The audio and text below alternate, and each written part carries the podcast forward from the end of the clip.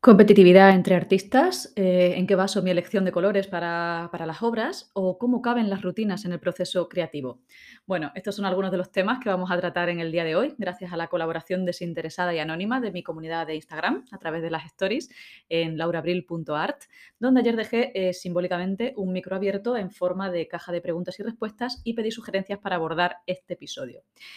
No es que no tuviera ideas, porque ya sabéis que este es un espacio ecléctico y expansivo donde casi todo cabe, es difícil quedarse sin ideas, pero sí que me apetecía dar voz a quienes habitualmente consumen el contenido que comparto, pues para generar así pues algo más parecido a una, a una conversación y tratar pues esos temas que os generen curiosidad o inquietud o que os interese conocer mi visión o u opinión. Y aprovechando esos hilos de los que voy a tirar y que me han dado la pista a través de las stories, vamos a hablar también un poquito de, de arte decorativo versus arte reivindicativo, ¿no? que esto tiene mucho que ver también con el tema de la competitividad entre artistas y con un conflicto personal que, que, os quiero confesar públicamente y que, bueno, a día de hoy no tengo del todo resuelto, pero bueno, ahí voy en el camino y me apetece también compartir pues esta situación, ¿no? Este proceso que estoy viviendo. Así que vamos a empezar con el melón gordo, recogiendo el guante que me lanzaba una de las seguidoras y que preguntaba que cómo llevo la competitividad entre artistas y entre paréntesis si la hay. Eh, bueno, vamos a empezar diciendo que claro que la hay, hay competitividad entre artistas, igual que la hay en cualquier otra profesión. ¿Qué ocurre? Que por mi experiencia, y esto lo voy a enlazar también con otro de los temas que os anticipaba, eh, esa competitividad se da sobre todo en el ámbito del arte, digamos, más comercial, decorativo, personalizado, del arte por encargo, que en lo que es la esfera del arte eh, intimista, reivindicativo, visceral o, o de esa exploración o investigación artística. ¿Por qué? Bueno, pues muy sencillo. El mercado manda y cuando haces obras por encargo o de catálogo que pretenden cubrir los gustos y las necesidades de un consumidor final, pues está claro que estás compitiendo en mayor o menor medida para que tu producto sea elegido en lugar del producto, obra, escultura, cuadro de otra persona. Y esto es lo normal en un mercado y por eso existen pues, multitud de estrategias de diferenciación, de marketing, de publicidad que pretenden que tu producto, tu obra, mm, llegue, convenza, se adquiera y además a ser posible que se recomiende a otras personas. ¿no? Hasta aquí todo normal, funciona pues como funciona todo en un mercado, eh, sea de, de la empresa que sea y de cualquier tamaño. Pero en el mundo del arte se da además un hándicap que afecta sobre todo a la gestión emocional de esa competitividad y es que aquí estamos jugando mm, pues con el ego de, del artista, ¿no? O del artista. Eh, porque no vamos a negar que todas las artistas, de un modo u otro, me voy a referir sobre todo en femenino, eh, buscamos el reconocimiento, ¿no? ya sea reconocimiento económico, que se traduzca en, en ceros en la cuenta, reconocimiento de notoriedad, de trascendencia, de caché, porque no creo que ningún artista que se mueva en el mercado eh, pueda quedarse en, no, yo solamente hago esto porque me sirve de terapia, de expresión, de entendimiento de mis, propios, mis propias emociones. Eh, no, porque si lo hicieras solamente por eso, pues guardarías las obras en tu casa y las disfrutarías contigo misma para tus adentros o como mucho con tu entorno cercano, ¿no? Entonces, obviamente todo esto está ahí, todo eso, si queréis, hablamos otro día de, mm, de esos beneficios personales que proporciona eh, dedicar tiempo a cualquier disciplina artística o literaria, incluso, o por hobby. Pero eh, en el tema que nos, que nos ocupa ahora mismo, eh, al preguntarme esta, esta lectora por, por la competitividad, pues vamos a centrarnos sobre todo en esas artistas entre las que me incluyo, que ponemos nuestras manos al servicio del mercado y de clientes y que lo hacemos pues como modo de vida o como intento de modo de vida o como mínimo como unos ingresos extras, ¿no? Entonces, en este caso, la competitividad es algo que lógicamente está ahí y que no es mala por sí misma, ¿no? Porque nos, eh, nos ayuda a mejorar y a ponernos metas eh, retos que parece que no están a nuestro alcance, pero que el ejemplo de otras artistas que llevan un paso por delante, pues te animan a dar. Mm, pero bueno, hay que tener cuidado, lógicamente, con que esa competitividad no vaya más allá y sobre todo hay que tener cuidado con ciertas cuestiones que nos pueden hacer mucha pupa.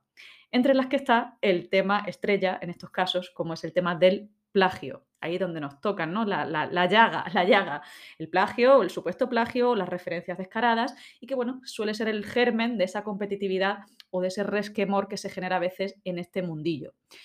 Eh, y esto lo he vivido como espectadora y con algún caso puntual en el que yo misma he descartado, probablemente mal por mi parte, eh, algunas de mis creaciones espontáneas y genuinas por considerar que se parecían demasiado a lo que hacía otro artista con más recorrido. No diré eh, consagrada tampoco, porque ni siquiera la conocía, pero bueno, me ha, ocurrido que con determinadas obras que, he mostrado en mi entorno cercano me han dicho, ay, pues esto se parece o me recuerda a eh, la obra de tal artista, ¿no? y efectivamente he ido a verla sin conocerla y he dicho, uy, pues, pues sí que se parece, ¿no?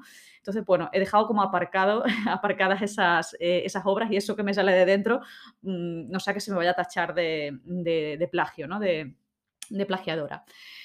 Y como espectadora, os decía, eh, lo he vivido sobre todo con muchas, diré, muchas artistas que tienen un estilo muy marcado, pero al mismo tiempo muy, mm, como muy neutro, ¿no? Eh, iba a decir impersonal, pero, pero no, no es esa la palabra, todo arte al final es personal, ¿no? Pero es decir, eh, me refiero a esas grandes profesionales que, además se, lo trabajan mucho, se, lo ocurran mucho y que realizan cuadros muy vistosos, más o menos exigentes en técnicas, en, colores, em, pero que son muy parecidos eh, a los que realizan otras artistas también del panorama actual, sobre todo dentro del panorama actual em, nacional. Y esto creo que no es malo. Eh, igual que los grandes artistas a lo largo de la historia del arte eh, han utilizado escenas, temáticas, paletas de color muy similares, un estilo de, figura eh, o, de, rostros, unos trazos impresionistas, por ejemplo, yo creo que el hecho de usar a día de hoy, por ejemplo, colores y texturas con unas determinadas medidas o, o, encuadres, te puede llevar a crear obras que en el mercado mm, van a ser, pues lo, siento por la crudeza, pero van a ser sustituibles entre sí, ¿no? Eh, si, únicamente vemos la, obra, aunque cada artista sea única y le ponga una intención, un modus operandi que le sea propio, pero las obras, de cara al espectador que consume para decorar una estancia de su casa, pueden ser perfectamente sustituibles si pensamos en que lo único que mm, puede buscar esa persona sea pues, una armonía, un tamaño, unos colores concretos, un presupuesto también, eh, y que cualquier artista que trabaje eh, y bueno, tenga cierta destreza, que trabaje por encargo, pues puede ejecutar. Por lo tanto, cuando veo que hay artistas que, esto está pasando, ¿eh? que bloquean a otras en Instagram para, que no vean sus obras, ¿no? Algo bastante absurdo porque después tienen perfiles abiertos y, bueno, y cualquiera puede entrar a, ver lo que hacen, ¿no? aunque te bloqueen una cuenta concreta. pero insisto, está pasando. Artistas que bloquean a otras artistas em, que, se revuelven porque han usado una misma paleta de color y yo pienso, eh, pues no tenemos bastante ya con haber sido ninguneadas eh, todas las mujeres a lo largo de la historia del arte, como para que ahora nos estemos tirando piedras eh, contra nuestro propio tejado, poniéndonos trabas absurdas a nosotras mismas cuando es algo que no, nos vamos a quitar el alimento unas a otras, ¿vale? Y ojo, hablo de trabas absurdas en el sentido de que no van a ningún lado, porque hay mercado para todas, pero no son tan absurdas desde el punto de vista emocional y desde el punto de vista del daño que, están haciendo a toda la comunidad artística en general, a las mujeres en particular y a las mm, víctimas o a las, o a las que intervienen en, bueno, pues en, esa, en ese rifirrafe eh, mucho más en particular, ¿no? Porque es que he conocido artistas que han tenido pues crisis, ataques de, ansiedad, porque otras les han dicho que dejen de hacer eh, lo que están haciendo, que dejen de copiarlas, que les van a poner una demanda, eh, las bloquean. Y claro, cuando ves los cuadros de una y otra, pues sí, a lo mejor hay parecido, pero es que también creo que hay parecido porque no estamos ninguna de nosotras inventando la rueda, ¿vale?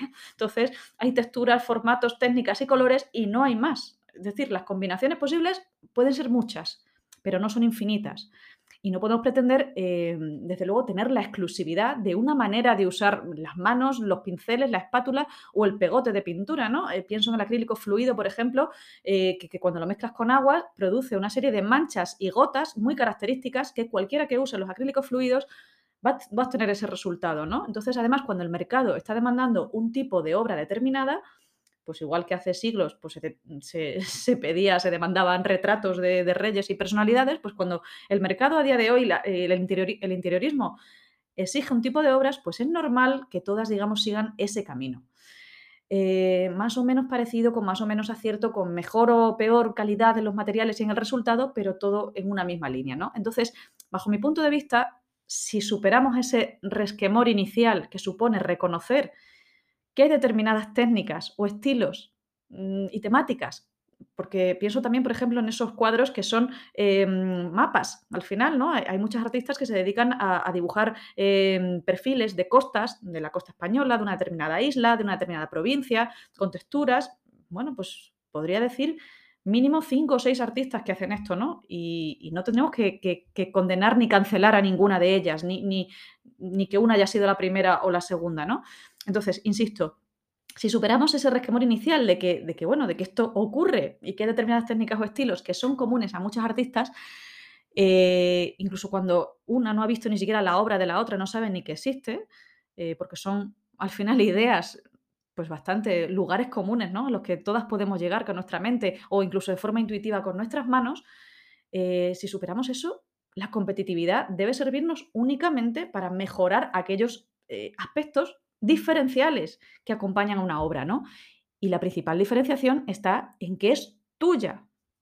Punto. Eh, que es de nuestra propia persona, ¿no? cómo lo transmitimos, qué transmitimos, eh, cómo le llega a la otra persona, al cliente, al posible comprador, a la posible compradora, qué nos mueve, con qué nos conecta, aunque el resultado final sea muy similar al que puede conseguir otro artista, ¿no? Y por otro lado, pues también hay otros pequeños aspectos de diferenciación que al final eh, de hacer una diferenciación, hacemos una estandarización, ¿no? Como es el tema de la atención al cliente, el packaging, eh, pues eso, el embalaje, los detallitos. Eh, yo estoy pensando también, y me incluyo, pues en, que muchas de las artistas que veo en Instagram y que nos seguimos mutuamente, cuando, cuando compartimos temas del proceso de, embalaje, de, de la presentación al cliente, coincidimos a lo mejor en el papel craft para envolver marrón, todas iguales, con cuerdas, algunas florecitas secas, mm, las que usen flores, yo no uso flores, por ejemplo, eh, unas tarjetitas que va el sobre colgado en, las cuerdas del paquete. Todo bastante estándar, ¿no? Pero, pero yo creo que aquí no debemos mirarnos las unas a las otras, sino que debemos mirar hacia el cliente, que es quien verdaderamente recibe nuestra obra eh, y ese coleccionista, esa coleccionista lo va a recibir como algo único, como algo personalizado, como algo que ha creado, eh, que has creado gracias pues, a la conexión que ha tenido contigo, gracias a las indicaciones y con tu forma de hacer y con tu talento. Entonces, he llegado a este punto, yo creo que perder tiempo y energía en mirar si otras artistas copian o dejan de copiar eh, cosas que por sí mismas no pueden patentarse porque no tienen la entidad, la originalidad suficiente o los elementos que exige la ley para ese tipo de patentes, de procedimientos, eh, pues me parece que perder ese tiempo y esa energía en esto eh, le hace un flaco favor al reconocimiento que merecemos las mujeres en el mundo artístico como, como creadoras, ¿no? Y, que es una deuda que ya arrastramos desde bien antiguo. Por lo tanto, yo creo que es hora de, saldarla, ¿no? Y, ¿no? y no tirarnos piedras contra nuestro propio tejado. Por no hablar de que, oye, que te copien, pues también tiene una lectura muy positiva, ¿no? Y es que lo que haces, pues parece ser que gusta, que lo haces bien y que lo haces eh, bien hasta tal punto de que hay quien pretende imitarte, ¿no? Eso sí, con una diferencia fundamental respecto a los plagios mm, punibles por ley, ¿no? Y es que, bueno, al ser obras realizadas a mano y abstractas, al menos en el, ámbito en el que yo me muevo, eh, el resultado nunca va a ser idéntico, ¿no? Y además quien adquiere tu obra no está comprando un lienzo con una determinada cantidad de pintura encima o de texturas, sino que está comprando algo que ha salido de tu puño, algo mm, con, lo que, con lo que conecta, con lo que resuena y por tanto tus competidoras pueden, insisto, ejecutar una obra sustituible en cuanto a medidas, colores, composición, pero el cliente, el que quiera comprarte a ti, querrá que lleve tu firma. Y es ahí donde tenemos que apostar, ¿no? Eh, donde tenemos que poner el foco partiendo de la base, por supuesto, de que hay mercado para todas. Es decir, que esto se nos suele olvidar y, nos entra como el complejo de escasez, eh, como los juegos del hambre, porque hasta cuando le ha pasado a algunas compañeras que hay quien rechaza presupuestos por ser muy caros y, le han dicho, oye, pero es que fulanita lo hace, lo hace más barato y cosas muy parecidas a ti. Bueno, entonces la lección que debemos aprender de esos casos es que esa persona no es tu público objetivo, ¿no? Porque esa persona no está comprando tu arte sino que busca pues, rellenar un hueco en la pared con la menor inversión posible. Y que eso es muy respetable también, porque cada uno eh, pues adquirirá lo que pueda dentro de sus posibilidades o dentro de sus, mm, de sus intereses o de sus prioridades. Pero como digo, eso lo que demuestra es que hay mercado para todas, porque habrá quienes valoran la obra y les da igual su autor o autora, les llama una obra y a mí me da igual quién lo haya pintado, quienes valoran el nombre por encima de la obra, aunque la obra sea un churro, hablando mal y pronto porque, buscan el nombre, ¿no? Buscan esa inversión en arte de un determinado nombre. Eh, quienes les apasiona el artista, pero tienen un presupuesto ajustado, con lo cual pues, pues no pueden adquirirla o tienen que adquirir otra cosa menor. Quienes valoran eh, el caché, es decir, si esa persona ha expuesto, no ha expuesto, si ha vendido internacionalmente, por ejemplo, pues eh, quienes buscan la revalorización posterior, la originalidad, la exclusividad, el que no se hagan réplicas. Es decir, hay un mercado tan amplio, tan amplio, que, que, no sé, que, la competitividad descarnada hace, eh, o sea, no tiene ningún sentido, ¿no? Porque creo que ninguna nos vamos a quedar sin nuestra cuota de mercado en algo tan subjetivo como el arte. Y dicho esto, que ya me he puesto así como muy, muy encendida, em, toca hablar de la parte mm, bonita, ¿no? De la, de la otra parte de esa competitividad, que más que competitividad o competencia es competencia, como se suele hablar en el ámbito emprendedor, ¿no? Porque son personas que aunque pueden ser competencia, al final se complementan porque comparten, porque comparten conocimientos. Eh, pues os decía eso, que vamos a hablar de la parte bonita y que no todo es envidia, bloqueo, resquemores, aunque esto de, de, juguillo aquí al principio del podcast, porque nos gusta el salseo, pero lo cierto es que tengo que hablar, lógicamente, de las mujeres maravillosas que me he encontrado, artistas, y, bueno, de hecho estoy en distintos grupos de WhatsApp con varias, hablo frecuentemente por Instagram con un montón, a, a, otras muchas las conozco en persona y somos artistas que nos apoyamos, sostenemos y que compartimos eh, lo que os decía, ¿no? Esa información valiosa a nivel técnico, como pues tema de uso de materiales, de proveedores, temas de envíos, temas de precios y donde también se da, sobre todo, y esto es lo que más valoro yo, soporte emocional, ¿no? O de, desahogo, ¿no? De cuestiones que ocurren en nuestro día a día y que como cualquier persona que trabaje rodeada de compañeros en una oficina, en una fábrica, en un establecimiento, pues nosotras también, que además solemos trabajar en soledad, tenemos esa necesidad de compartir para sentirnos más arropadas y comprendidas en nuestros dramas cotidianos, artísticos. y esto incluye, bueno, pues eh, cuestiones como las propuestas tan dispares y peregrinas que hacen algunos clientes, anécdotas que nos ha ocurrido con el transporte, con alguna exposición, eh, pues cuando envías un presupuesto y ese miedo, ¿no? Cómo gestionas esa incertidumbre eh, cuando envías también una obra y, no descansas hasta que llegan sana y salva. Y bueno, todo este tipo de cosas que lidiamos habitualmente las artistas, eh, con las que lidiamos habitualmente las artistas, perdón, y, no se ve de puertas para afuera, ¿no? Y esto es muy importante que en este caso hagamos piña, que, nos hagamos fuertes y que, que, apostemos por nosotras y que sintamos ese apoyo también de la comunidad artística, ¿no? Eh, también puede ser eh, con, artistas masculinos, pero bueno, yo ahora mismo me muevo sobre todo en un, en un ámbito muy de, muy de mujeres que apuestan por la, por la creación. Y en esta misma línea, os adelantaba anteriormente, se mueven o nos movemos sobre todo eh, las artistas que trabajamos íntegramente o parcialmente, en mi caso, de forma un poco ajena al mercado, ¿no? Eh, porque está muy bien el tema de la competitividad y demás cuando estás ahí intentando hacerte hueco en el mercado, pero ¿qué ocurre con, pues, ese tipo de obras que, realmente son pues, más viscerales, obras más reivindicativas, incómodas, no, no complacientes desde el punto de vista estético, no tan vendibles? Eh, pensemos sobre todo en artistas que pintan con sangre menstrual, que expresan pues, sentimientos como la rabia, algo que a lo mejor no es, no es estético de ver, ¿no? O que utilizan soportes eh, poco duraderos, artistas performativas. Eh, bueno, creo que entendéis perfectamente por, por, dónde voy, ¿no? Y en ese ámbito os decía, más intimista, em, intimista o incluso de manifestación colectiva de determinados temas, ¿no? Porque a veces no es tan íntima la cosa, sino como de, de co-creación. Pero os decía que en ese ámbito, al menos desde mi experiencia, creo que la competitividad se diluye por completo. Porque ahí ya no se compite por el mercado, sino por la búsqueda de tu propio arte y la exploración de tus propios límites, ¿no? Así que si compites con alguien, es contigo misma. Aunque también en estos mismos espacios, pues se fomenta incluso prescindir de ese juicio, de ese autojuicio, de esa autoexigencia y de ese perfeccionismo. Por lo tanto, es que la competencia, la competitividad, tanto de cara al exterior como de cara a una misma, eh, yo creo que se diluye bastante, ¿no? Esto lo he vivido sobre todo con compañeras en el entorno de La Madriguera de, Paula Bonet, en la que, bueno, no he visto ni rastro de envidias, de piques entre ratonas, que es así como se, llama a quienes han habitado trabajado en La Madriguera en algún momento. Pero sí debo decir, y esto lo voy a enlazar con el conflicto personal que os comentaba, eh, que he sentido cierta mirada de incomprensión bidireccional entre uno y otro tipo de artistas. Y yo me encuentro, y ahí está el conflicto, eh, pues un poco en medio, ¿no? Un poco en medio de esta disonancia. He vivido em, cómo dentro de, ese lado más reivindicativo del arte se entiende el otro arte, el decorativo, el colorista o preciosista, como un tipo de arte menor o quizás como una tomadura de pelo o como algo, bueno, como algo que hay que erradicar, precisamente por esa falta de denuncia, ¿no? Eh, es que en este ámbito, no todas, no digo que todas, pero en este ámbito sí que hay muchos artistas que entienden el arte únicamente como herramienta de cambio social o como lucha comprometida por algo o frente a algo.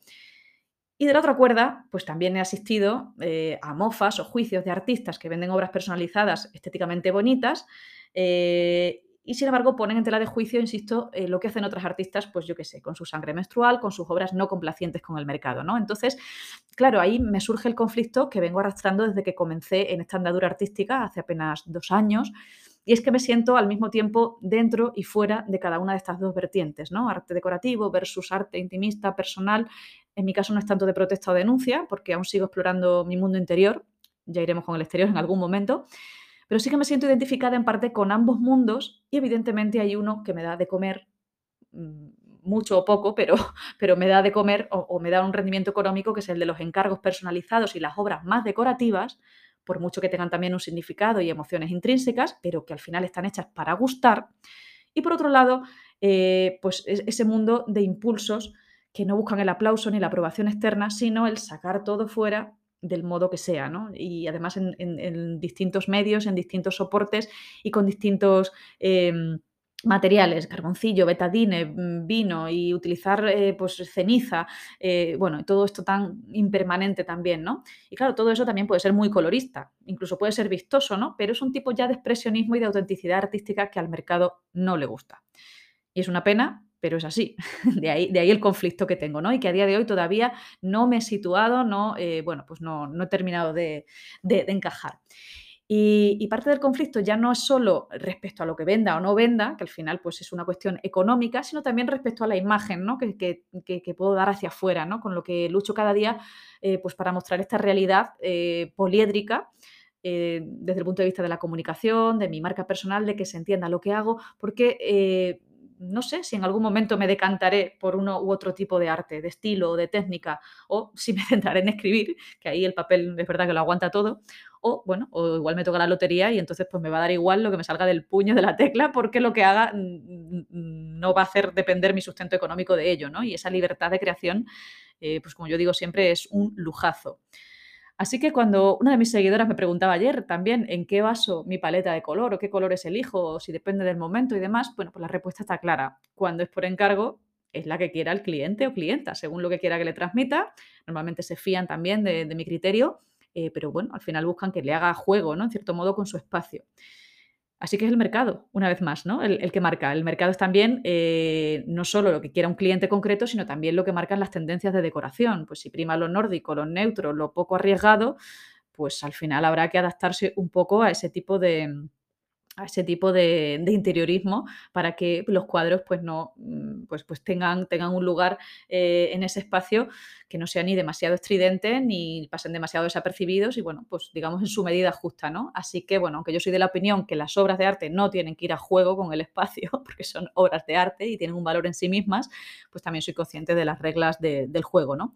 Así que con el tema de colores, pues el que, el que paga manda. Y, cuando abordo obras propias, eh, sí que es verdad que ahí pues me guío bastante por mi estado de ánimo o lo que me vibre en ese momento. Y sí que hay una cosa muy curiosa que he observado em, en este aspecto y es que cuando compatibilizaba mis primeras pinturas, ni siquiera las vendía, eh, mis primeras pinturas las compatibilizaba con, el ejercicio de la abogacía, pues usaba de forma natural eh, muchos colores, trazos vivos y alegres, ¿no? Como si con ellos tratara de huir mentalmente del mundo laboral tan gris que me, que me rodeaba. Pero ahora que ya no tengo pues el, yugo de la profesión por cuenta ajena, es como si mi obra espontánea o intuitiva me quisiera bajar a los infiernos, ¿no? Me dijera, oye, que el cuerpo te está pidiendo un poquito de, sombra, un poquito de intensidad, un poquito de gris. Em, y bueno, por eso cuando, cuando pinto para mí, pues ahora uso, uso paletas mucho, mucho más sobrias. Eh, últimamente estoy obsesionada con el gris paint, eh, paine, no sé cómo se dice, la verdad el rojo de Marte, el, titanio crudo, el tierra o siena natural, el rojo veneciano, el color del betadine, que me encanta, el negro, que también es muy potente, y son colores, bueno, que me recuerdan un poco como a, la carne, al hueso, a la sangre, a la roca, y todo así como muy intenso, ¿no? no, no olvidemos que soy escorpio y aquí, aquí, se ve, y aquí se ve la intensidad.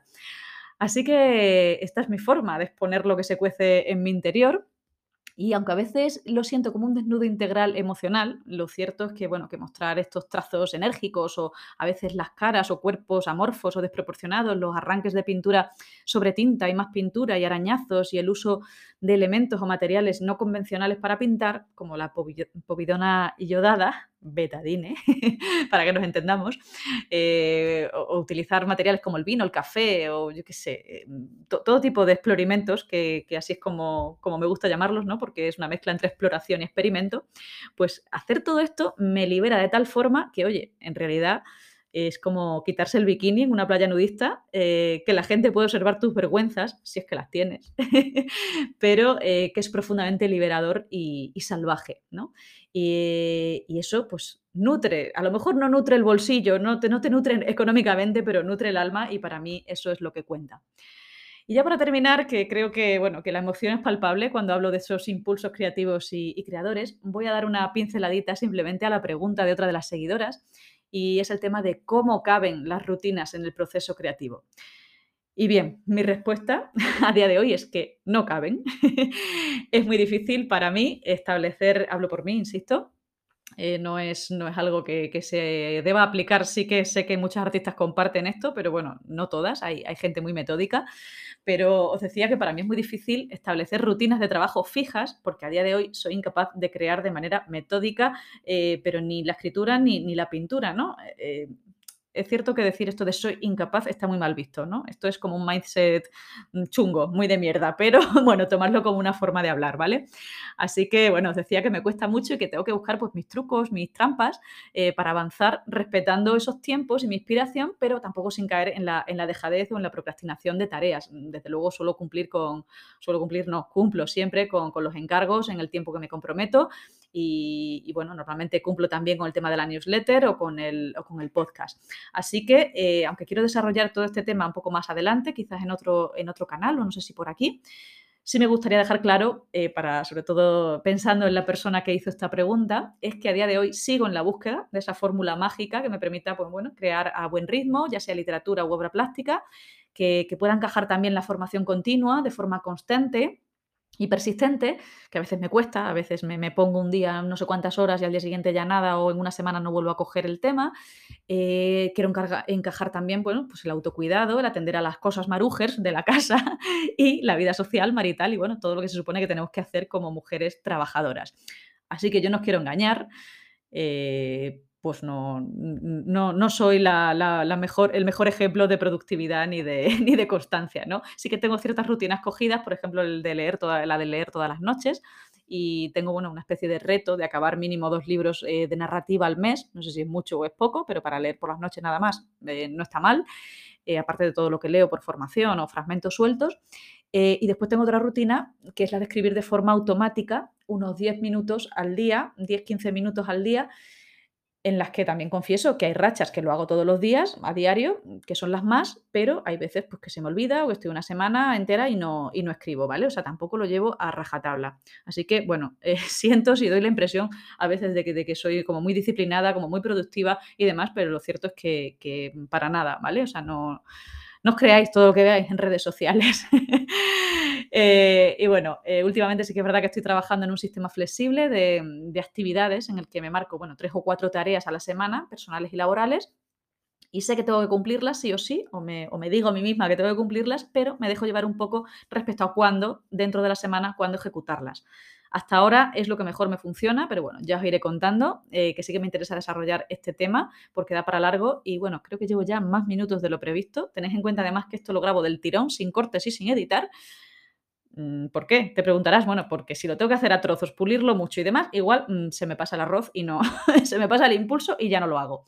Así que nada más, espero que, este podcast os haya gustado, os haya removido, que bueno, que en cualquier caso no os deje indiferente esta tormenta ecléctica y que, y que nada, seguiremos, seguiremos aquí al pie del cañón. No sé con qué vendré la semana que viene, eh, perdón, dentro de 15 días, en el próximo episodio aunque sí que espero que sea con compañía, ¿no? Eh, para, para poder yo respirar un ratito, por lo menos.